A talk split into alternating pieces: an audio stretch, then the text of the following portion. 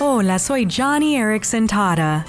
Cuando Jessica de 5 años y su madre llegaron a nuestra distribución de sillas de ruedas en El Salvador, ellas buscaban un milagro. Verás, Jessica tiene hidrocefalia y espina bífida y necesitaba una silla de ruedas, pues tenía llagas en las piernas por día tras día pasar horas sentada en el piso. Así que nuestro equipo puso manos a la obra.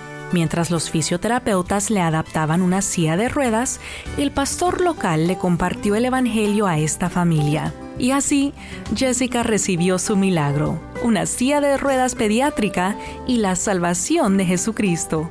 Hebreos 6 dice, Dios no olvidará cómo has demostrado su amor por Él sirviendo a otros. Aprende cómo tú puedes servir a personas con discapacidades al visitar johnnyradio.org diagonal español.